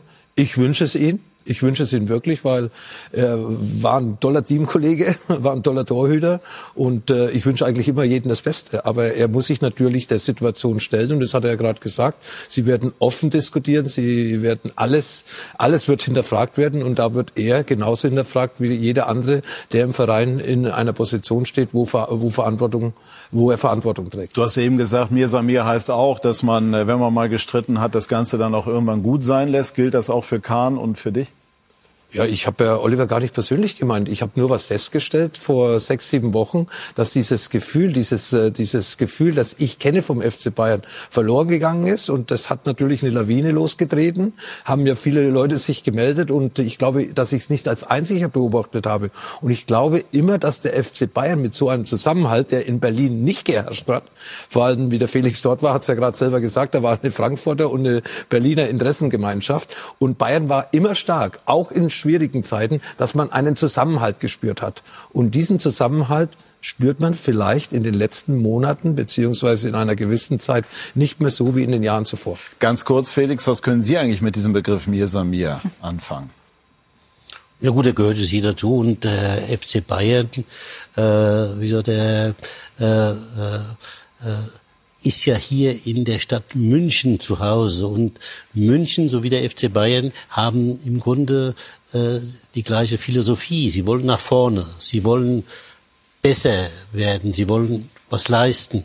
Und von daher ist es hier ein anderes Verständnis als in den anderen Clubs. Wenn wir vorher gesagt haben, dass, dass keiner äh, die Situation nutzen kann, dann liegt es ja auch daran, dass überhaupt der Anspruch bei den anderen gar nicht da ist. Die sind im Grunde zufrieden. Die einen sind zufrieden. Champions League jedes Jahr, okay, das reicht. Da stimmt die Kasse, sind wir zufrieden. Ja, und der FC Bayern ist halt, oder München ist nicht zufrieden, wenn der FC Bayern nicht Meister wird. Und das ist fast die perfekte Überleitung zu Borussia Dortmund. Aber ich möchte gerne deinen Eindruck noch zu dem hören, was Kahn eben geäußert hat. Also was, was war die Alternative auf die Frage? Er hätte sagen können, das müssen andere entscheiden. Dann wäre die Schlagzeile morgen gewesen. Äh, Kahn ist äh, sich nicht mal mehr sicher, dass er seinen Job behält. Aber er hat Oder schon jetzt ausgestrahlt, er hat ausgestrahlt, aber er hat natürlich auch den ersten Sieg äh, seit äh, einiger Zeit und die äh, Tabellenführung im Rücken gehabt. Also das war ein anderer Oliver Kahn als letzte Woche in Mainz. Ich würde jetzt aber die Worte nicht äh, auf die Goldwaage legen, der weiß, was da genau passiert. Kann natürlich sein, aber ich, ich glaube, das war jetzt eher der Situation geschuldet und nach wie vor ist alles, was da auf den Tisch kommt, zu diskutieren äh, und am Ende wird der Daumen gehoben oder gesenkt. Aber ähm, ich glaube nicht, dass das heute schon entschieden ist. Ja, das ist weiter definitiv sehr, sehr spannend. Wir haben die Aussage von Herbert Heiner im Ohr, der im Grunde genommen auch alles offen gelassen hat. Lothar Matthäus fände es nicht so schlecht, wenn Karl-Heinz Rummenigge äh, möglicherweise nochmal in die Bütt ginge. Ähm, und jetzt sprechen wir über die Dortmunder, denen man immer den Vorwurf macht, eben nicht entschlossen genug zuzupacken, wenn die Bayern was anbieten. Dortmund Dortmund hat allerdings äh, vor äh, knapp zwei Wochen gesagt, jetzt wollen wir auch deutscher Meister werden. Allerdings haben sie Roland Evers dann in Bochum nicht gewonnen. Der BVB zeigt Nerven im Titelkampf nur 1 zu 1 im kleinen Derby in Bochum. Der VfL war sehenswert in Führung gegangen, schon nach fünf Minuten durch ihren Kapitän Anthony Lucia mit seinem allerersten Saisontor. Die Antwort der Dortmunder ließ nicht allzu lange auf sich warten, nur zwei Minuten später. Das ist Daniel Mahlen und seine Hereingabe versenkt Karim Adeyemi zum Ausgleich im Netz sein viertes Saisontor. In Hälfte 2 konnte er den Terzic dann die Welt nicht mehr verstehen. Suarez legt nach 65 Minuten klar Adeyemi im eigenen 16er, aber weder Schiedsrichter Stegemann noch der war griffen ein. Auch so hatte Dortmund allerdings noch genug Chancen auf den Siegtreffer. Unter anderem eine Viertelstunde vor Schluss. Reus legt auf für Mokoko. Riemann hält den Kasten sauber. Am Ende 1 zu 1 der BVB zum sechsten Mal in Serie auswärts. Sieglos. Ja, und die Szene natürlich Felix Magath der nicht gegebene Elfmeter. Wir haben ja hier auch schon gemeinsam das Thema VRR rauf und runter diskutiert. Ja. Wie ist Ihr Blick auf das, was wir da am Freitag erlebt haben? Die Dortmunder waren, wie ich finde, nachvollziehbarerweise sehr angefasst. Es ist sogar keine Frage, dass man da auch hätte Elfmeter pfeifen können. Können äh, oder müssen? Können oder müssen. Äh, müssen. Ja, äh, also was mich stört an der, der, Diskussion immer, das ist jetzt, wenn bei Borussia Dortmund was passiert, dann auf einmal ist es helle Aufregung. Letzte Woche, als der Spieler von Borussia Dortmund äh, eine Schwalbe gemacht hat und nicht äh, gefault wurde, aber einen Elfmeter schinden wollte, da hat sich keiner aufgeregt. Also wo kurz, wo kurz Thema, aber eigentlich ist zur Tagesordnung übergegangen. Jetzt die Szene, die wird dann jetzt groß. Es war faul. Ja, es war ein Elfmeter. Aber wie viele Elfmeter haben wir denn in der Liga? Jeden, jedes Wochenende oder öfter? Gut, werden dann auch diskutiert. Jetzt war es natürlich in einer entscheidenden Situation. Ja, klar. Äh, äh und, und dann eben auch noch ähm, ein fehlendes Zusammenspiel, Lothar, zwischen Schiedsrichter und VAR. Ich, ich glaube, War das dies, das entscheidende Manko? Ich, ich, glaube, dieser Elfmeter oder dieses Foul, dieser angebliche Elfmeter, das ist ja, ist ja gar keine Diskussion. Es war ein hundertprozentiger Elfmeter. Ja, es gibt viele 90-prozentige, 80-prozentige. Da sucht man ja immer noch. Ich habe jetzt zum Beispiel auch den HSV gesehen, in der Felix Westham wahrscheinlich auch gesehen hat. Oh. Der hätte ich zum Beispiel gesagt, das war keine klare Fehlentscheidung und der Elfmeter ist zurückgenommen worden. Der ist einkassiert worden. Auch von Hartmann, der eben am Freitag auch dann da der am Freitag im Keller gesessen ja. ist. Also der Videoassistent war am, am, am Samstag schon wieder eine strittige Szene. Und das war für mich ein hundertprozentiger Elfmeter. Und da hätte einfach das Zusammenspiel zwischen Köln und dem im Stadion in Bochum besser funktionieren müssen. Ausschluss, da ist was passiert, menschlich vielleicht sogar nachvollziehbar. Wir sind schon häufiger mit Fehlern ähm, ähm, äh, ja, konfrontiert worden. Konfrontiert worden und ja, es war so. Und natürlich ist es eine Situation oder war eine Situation, was ja nicht nur einen Elfmeter gegeben hat, sondern dann auch eine gelb-rote Karte für den Bochumer Abwehrspieler. Und auch wenn Dortmund dann vielleicht den Elfmeter nicht verwandelt hätte, mhm. was man ja nicht weiß, dann hätten sie trotzdem den Vorteil gehabt, den Rest des Spiels mit einem Mann mehr äh, vielleicht den Sieg einzufahren, der natürlich in Dortmund seit elf Jahren diese Position hatten sie hatten sie ja schon lange nicht mehr, ja. Und äh, deswegen ist es ja umso ärgerlicher, dass es dann in diesem Spiel passiert ist, wo sowohl unten Bochum einen Punkt vielleicht geholt hat, den sie vielleicht nicht auf dem Konto hätten. Ja. Und Dortmund zwei fehlende Punkte oben, dass eben Bayern jetzt nicht als Erster heute Abend dasteht, sondern Dortmund mit einem möglichen Sieg Und das ist natürlich die Diskussion, wo wir haben. Die müssen wir haben, aber wir werden nichts mehr ändern. War das die oder eine entscheidende Situation in dieser Saison, vielleicht sogar die meisterschaftsentscheidende Szene oder ist es so hochgegriffen? Nö, ich, also ich glaube, Dortmund hätte auch äh, schon viel mehr Punkte woanders äh, holen können. Und man muss sich auch vorwerfen lassen, äh, mit der Auswärtsschwäche, die sie offenbart, offenbart haben. Dann ging es eine Phase lang wieder gut. Da dachte man, die Spiele, die, ich glaube, gegen Mainz war das in Hoffenheim, da dachte man, jetzt haben sie da die Kurve gekriegt.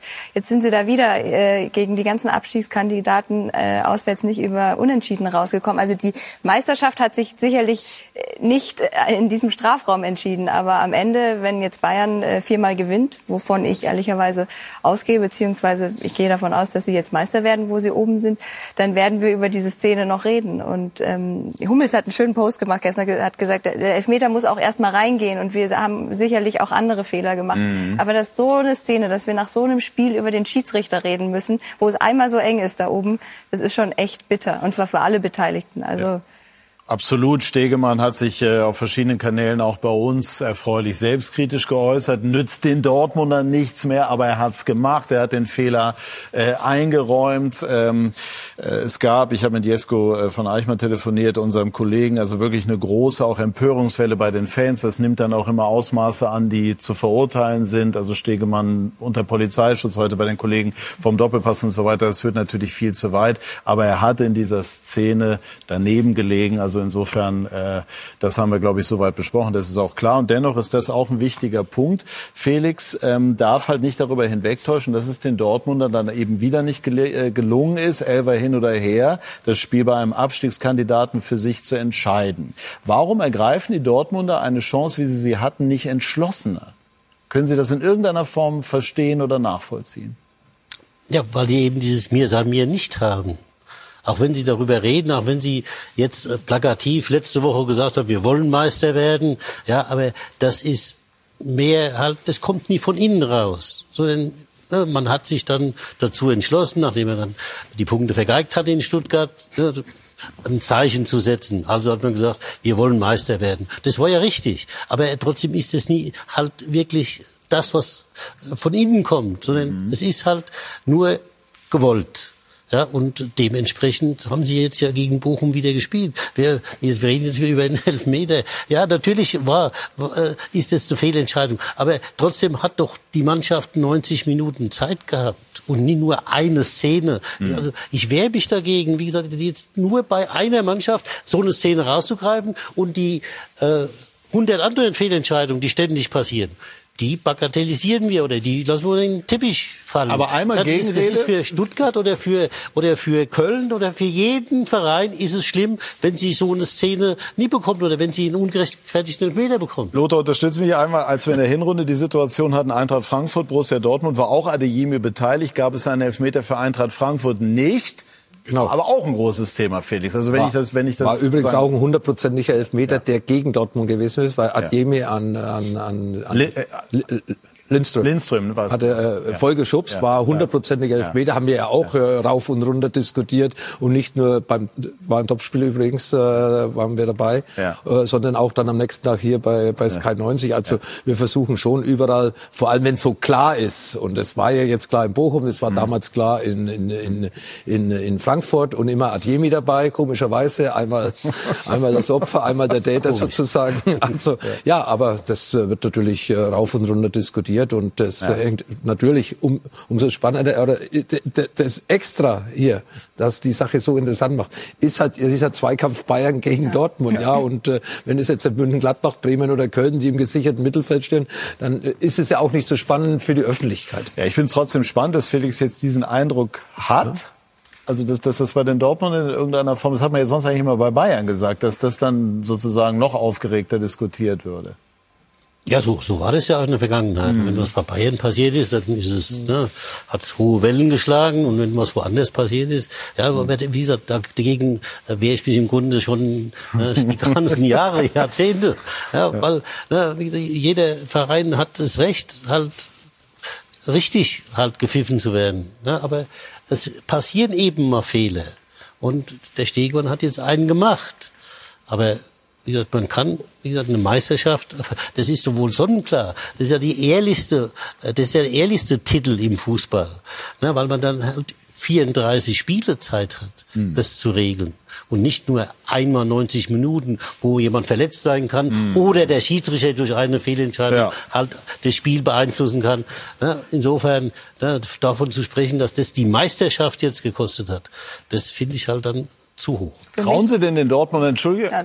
Trauen Sie den Dortmunder denn noch zu, an den Bayern vorbeizugehen? Oder sehen Sie es so wie Hanna Reif, die glaubt, dass die Bayern sich das jetzt nicht mehr nehmen lassen? Ich habe letzte Woche mir Aktien von Borussia Dortmund gekauft. Nee. so viel zu dem Thema. Oh. Ja. Spannend. Ja. Also ja, also Sie Dortmund glauben, aber noch oben. Ja.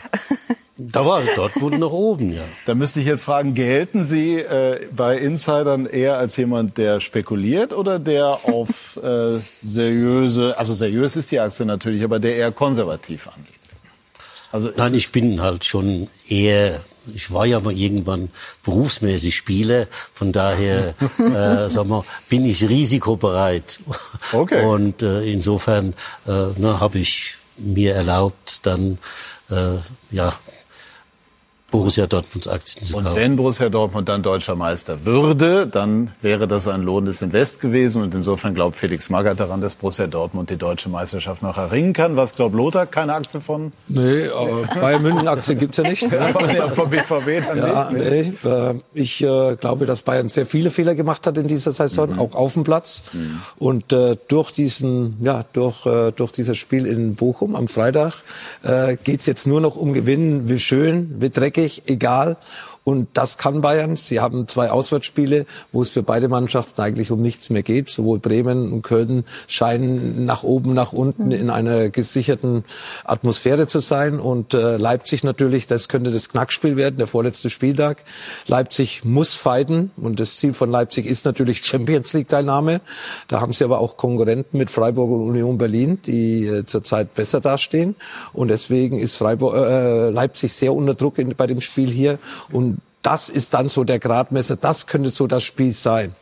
Dass vielleicht die große Chance für Dortmund ist, der geliebte, das geliebte RB Leipzig für Dortmund, dass sie dann vielleicht den Dortmundern den Gefallen machen, sich selbst einen Gefallen machen, aber auch den Dortmundern. Aber trotz alledem, ich sehe jetzt auch durch diese, durch diese Veränderung an diesem Wochenende in der Tabelle, sehe ich den FC Bayern auf der Pole Position auch als Favorit auf die deutsche Meisterschaft.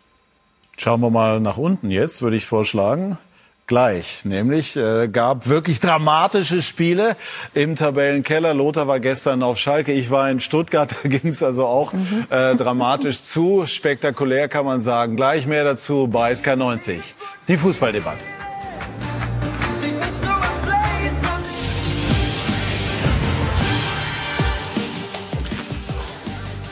Wir sind zurück bei SK90, die Fußballdebatte, sprechen über die Situation im Tabellenkeller. Und äh, Lothar, nimmst du den Titel Glücksbringer für Schalke an?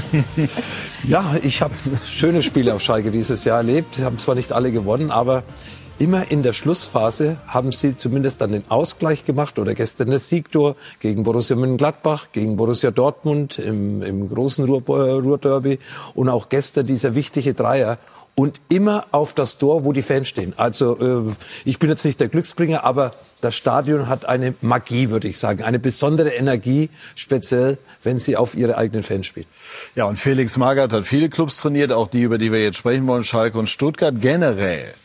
Äh, gerade zu Beginn ihrer Trainerkarriere haben sie viele Vereine vor dem Abstieg gerettet. Worauf mhm. kommt es an, wenn einem das gelingen soll? Es ist ja so, Entschuldigung, man übernimmt eine Mannschaft, die ohne Selbstvertrauen ist, die ohne Erfolgserlebnisse dasteht. Und insofern glaube ich eben, dass es wichtig ist, in so einer Phase der, den Spielern eine Richtung zu geben, vorweg zu marschieren, um zu zeigen, dieser Weg, der führt uns ans rettete Ufer. Das habe ich gemacht und äh, ich war mir im Grunde meiner Sache immer ziemlich sicher und äh, habe auch dann nie keine oder ich war schon immer, immer nervös, aber ich habe nie äh, irgendwo äh, halt die Nerven verloren auf dem Weg. Ne? Äh, das sind ja schwierige Kisten, wenn sie jedes Wochenende gewinnen müssen, um da wieder ranzukommen an das Feld. Ne? Und von daher, ja, glaube ich halt, dass es ich habe das eben so gemacht mit Führung. Ja.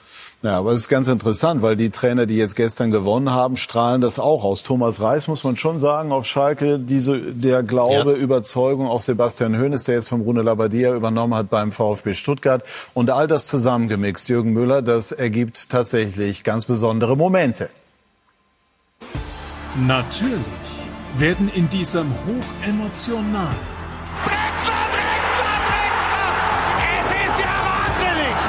nervenzermürbenden.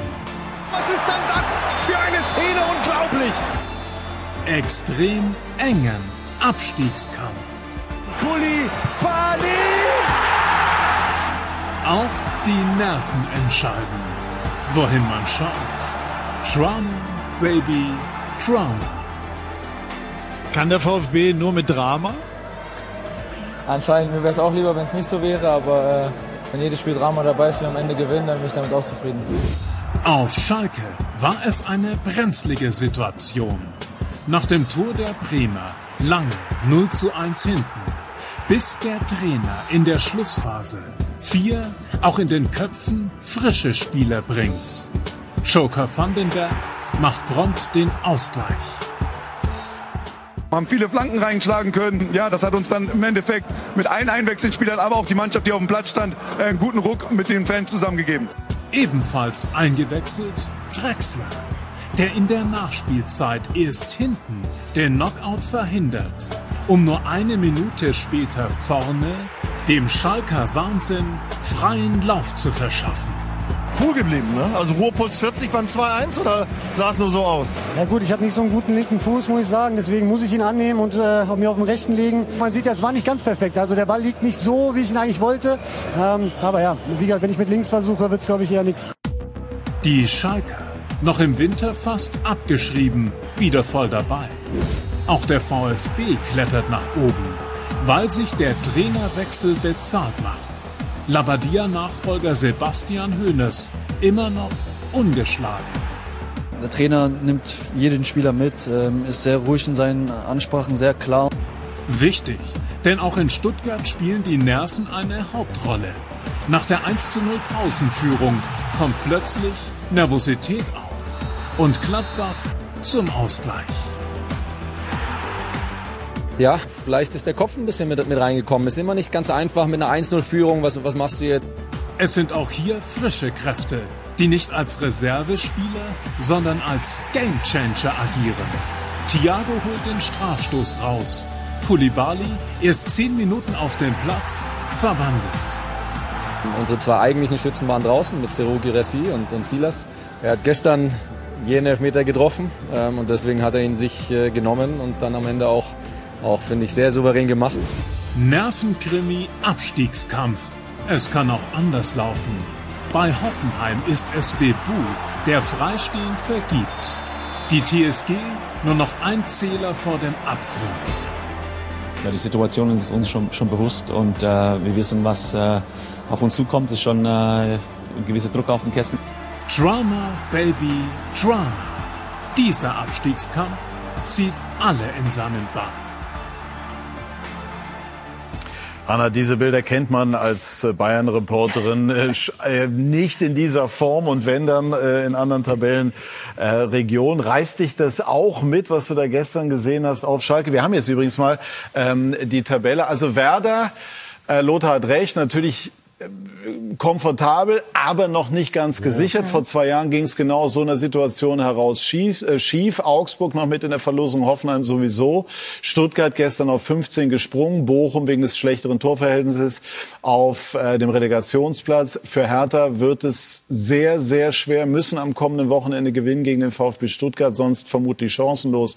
Schalke äh, schmeißt alles rein. Ja, also es, ich darf immer einmal im Jahr oder wenn es gut läuft, zweimal die Gegner von Bayern äh, nach Interviewpartnern durchforsten und ich stelle oft dieselbe Frage, ob man über die Luxusprobleme der Bayern manchmal schmunzeln muss an den Standorten, wo es eben so läuft. Aber um die Frage zu beantworten, es reißt mich total mit. Also ich glaube, äh, denjenigen, den das nicht mitreißt, den kann dann nichts mitreißen im Fußball. Ich fand vor allem die Szene danach, wie die vor dieser Kurve standen, minutenlang, ähm, teils mit, äh, hat jetzt keiner geweint, aber doch mit feuchten Augen, mit diesem Blick, ähm, in dem man vielleicht auch in dem Moment, wo man realisiert, das ist nicht nur das, was wir auf dem Platz machen, sondern es ist ein Gefüge, das ist ein Verein, da stehen ähm, Millionen Fans dahinter, für die der Verein die Welt ist. Also die kämpfen für diesen Club, für diesen Standort und es reißt auf jeden Fall mit. Gerade im Vergleich, tut mir leid, dass ich das jetzt noch diese Kurve bringen muss, aber wenn man sieht, wie die Bayern gerade die Tabellenspitze zurückerobert haben, da war jetzt etwas weniger Emotionen vor der Kurve, abgesehen von Thomas Müller natürlich. Gut, man ist dort einfach ans äh, Gewinn gewöhnt. Ja. Lothar war die Jacke, die einer Bierdusche unterzogen wurde, schon in der Reinigung. Äh, nicht in der Reinigung. Ich bin heute Morgen äh, mit dem Frühflieger zurückgekommen und äh, ist gleich gewaschen worden zu Hause. Aber nochmal, gestern Schalke. Ja, ich habe es jetzt ein paar Mal miterlebt. Da war die Mannschaft und die wartet auf den Chef der Kurve, auf dem Capo. Ja, der steht dann mit nacktem Oberkörper da oben, Megafon in die Hand und erzählt den Spielern, was die Kurve von ihnen erwartet oder wie stolz die Kurve auf die Spieler ist. Also ich finde das einfach richtig, richtig cool, diese, diese, dieser Zusammenhalt. Man weiß ja, dass auf Schalke schon anders zugegangen ist, aber jetzt, das, der Verein ist vereint. Der Verein hat auch Ruhe. Und ich glaube, das könnte noch äh, so ein bisschen, äh, ja, das, was sie ja nicht haben, ein einfaches Restprogramm. Sie haben drei Auswärtsspiele in Leipzig, in Mainz und bei Bayern München und zu Hause gegen Eintracht Frankfurt. Also von der Papierform her holen sie nicht so viele Punkte. Aber mit dieser Energie, mit diesem Zusammenhalt, traue ich ihnen sogar noch eine Überraschung zu. Das mit dem Capo kann da auch mal in die andere Richtung gehen. Ja. Hat der BSC hat es in der vergangenen Saison auch erlebt, wenn Schalke auch vor zwei, drei Jahren. Genau, aber das ist ja der Punkt. Jetzt sind offensichtlich Spieler da, die spielerisch in Teilen limitiert sind, aber die eben den Eindruck vermitteln, also wirklich sich für den Verein zu zerreißen kann. Die Wucht und diese Einheit, Fans, Spieler, Trainer, Schalke zum Wunder oder zur großen Überraschung Klassenerhalt führen? Selbstverständlich. Die Atmosphäre ist ganz wichtig. Ja, deswegen, äh, du brauchst alle Hilfe, die du irgendwo her kriegen kannst. Und wenn dieser Zusammenhalt da ist, das spürt doch jeder. Wie, wenn, wenn, wenn auch jetzt äh, ne, der Reporter das spürt, wie das, was glauben Sie, wie die Spieler das spüren, diese Unterstützung, ne, diese, ja, diesen Wunsch halt drin zu bleiben. Und dann laufen die eben halt doch noch mal einen Kilometer mehr oder ein paar äh, Zentimeter schneller. Das heißt also, Sie trauen Schalke den Klassenerhalt zu? Sie können sicher die Klassenerhalt, ob ich sie zutraue. Das Restprogramm ist ja nicht ganz so einfach. Ja. Aber äh, am Ende der Saison, wie gesagt, kann man nichts vorhersagen, weil es geht, es gibt Mannschaften, die haben nichts zu verlieren. Da weißt du nicht, spielen die befreit auf oder da sind sie schon halb im Urlaub. Also da ist, da sind verrückte Ergebnisse möglich. Deswegen lässt sich von der Papierform her aus meiner Sicht nicht sagen, wie es ausgeht. Aber Schalke hat sicher eine gute Chance. Also, Schalke ist äh, Platz 8 in der Rückrundentabelle, Mhm. seitdem äh, Thomas Reis Ja. das äh, Zepter übernommen hat. Äh, sie spielen äh, wirklich äh, das, was sie können. Die spielen praktisch am Maximum.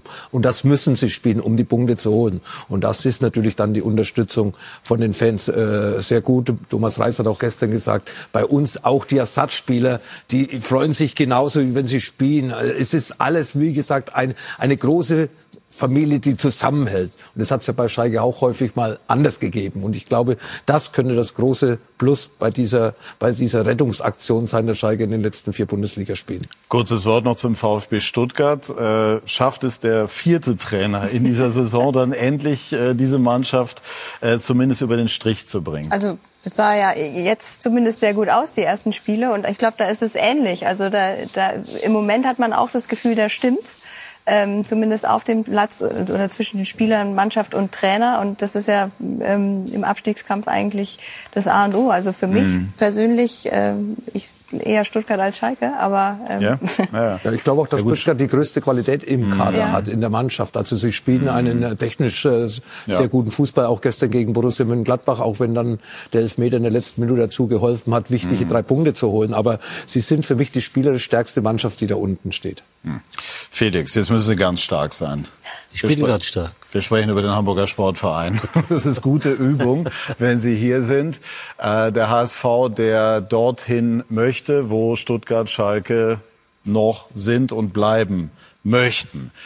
Jetzt gab es gestern eine Niederlage in Magdeburg nach dem Beifall um Toasten und viel bejubelten Derby-Sieg gegen St. Pauli. Scheitert der HSV auch im fünften Anlauf? Äh, ich glaube nicht.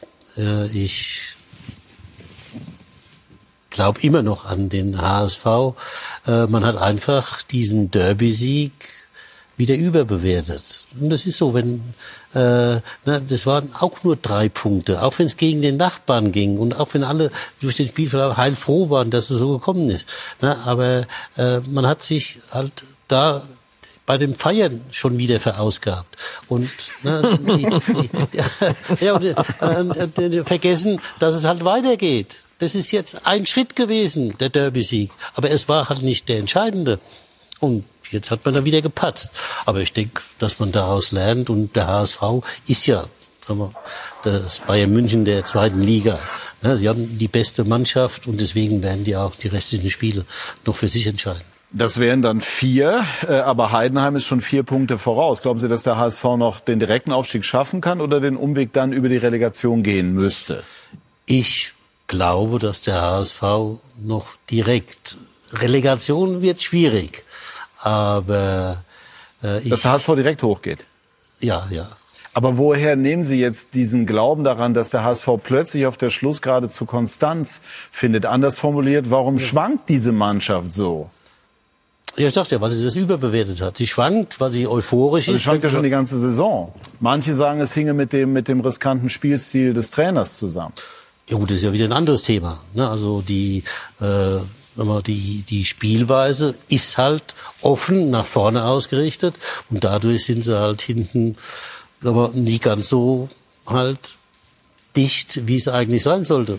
Das kostet dann halt ab und zu auch mal Spiele. Und wie finden Sie das?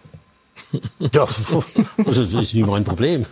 Wie soll ich das finden? Ja, also es geht ja immer die Waage zu finden für einen Trainer ne, zwischen Offensive und Defensive. Ja, und äh, wie gesagt, der HSV ist aber so stark, dass er eben genau wie letzte Saison, wir erinnern uns, ne, da hat er die letzten fünf oder sechs Spiele gewonnen. Ne, mhm. in, ne, der ist in der Lage, auch die restlichen Spiele jetzt noch siegreich zu bestreiten. Und nach diesem Fehltritt jetzt, glaube ich, sind sie wieder alle etwas runtergekommen und dann geht es wieder los. Also ich glaube nicht an den HSV als Direktaufsteiger, weil Heidenheim und Darmstadt, ich habe die Spiele gestern auch verfolgen können, äh, sehr stark sich präsentiert haben, Auswärtssiege eingefahren haben bei, bei eigentlich starken Gegnern. Äh, sie, sie haben Selbstbewusstsein, sie haben eine Kompaktheit, eine Selbstverständlichkeit, haben vor allem auch mehr Ruhe wie der HSV. Und Sieg gegen St. Pauli war schon richtig, wichtig, weil wenn der HSV gegen St. Pauli nicht gewonnen hätte, wären sie beide jetzt punktgleich mit 53 Punkten. Also ich äh, würde es natürlich einen Hamburger Verein gönnen, dass er aufsteigt, weil er tut der Bundesliga auch gut. Aber ich sehe beim HSV Relegation und da hat der Felix ja seine Erfahrungen schon letztes Jahr gemacht. Äh, der HSV bittere, der Felix mit Hertha gute Erfahrungen. Und äh, ja, das äh, wird wieder sehr, sehr schwierig, wenn dann nur über die Relegation für mich. Ja, das wäre die verrückteste Pointe überhaupt, wenn Felix Magath dann den HSV in der Relegation auch oben führen würde. Aber im Moment gibt es keinerlei Anzeichen dafür, dass der HSV äh, nicht am Trainer festhält. Und Tim Walter hat also auch viele positive Dinge in Gang ja, gesetzt, damit wir das jetzt nicht äh, irgendwie ins äh, falsche Fahrwasser bringen. Aber es gibt die verrücktesten Dinge. Es gibt nichts, was es nicht gibt. Das muss man wissen im Fußball. So ist das. Und das wisst auch ihr, Michael, Manuel. Schlagzeilen für morgen in Hamburg stehen. Manuel, äh, Wolfsburg nach 28 Minuten eigentlich schon alles klar äh, gegen Mainz. Äh, stabil. Total. Und bei den Mainzern heute auffällig, dass sie eigentlich nicht das gemacht haben, was, wofür sie stehen. Gerade so defensiv stabil, Zweikämpfe. Da hatten sie heute echt Probleme gegen die Wolfsburg. Ja, also bei uns gibt's gleich die XXL-Highlights von Wolfsburg gegen Mainz. War ein extrem wichtiges Spiel mit Blick auf die Europacup-Plätze. Und ich will jetzt nicht vom Bayern Besiegerfluch sprechen oder so ähnlich, ne? Aber das, auch das Thema bleibt. absolut, absolut. Ja, und Wolfsburg, Wolfsburg spielt nächste Woche in Dortmund. Ja. ja. Ja. Also Dortmund hat kein einfaches Programm. Wir haben vorher über Leipzig gesagt, aber Dortmund zu Hause natürlich bärenstark. Haben noch Wolfsburg, Gladbach und Mainz, drei Heimspiele. Und äh, ja, für sie ja wie jedes Auswärtsspiel sehr schwierig in Augsburg. Aber wie gesagt, äh, die Wolfsburger haben einen guten Lauf. So ist das. Ich bedanke mich ganz herzlich Ich bei der Dame, bei den Herren und bei Ihnen, liebe Zuschauerinnen und Zuschauer, für Ihr Interesse. Die XXL Highlights warten schon. Ich wünsche einen schönen Sonntagabend. Machen Sie es gut. Tschüss und auf Wiedersehen.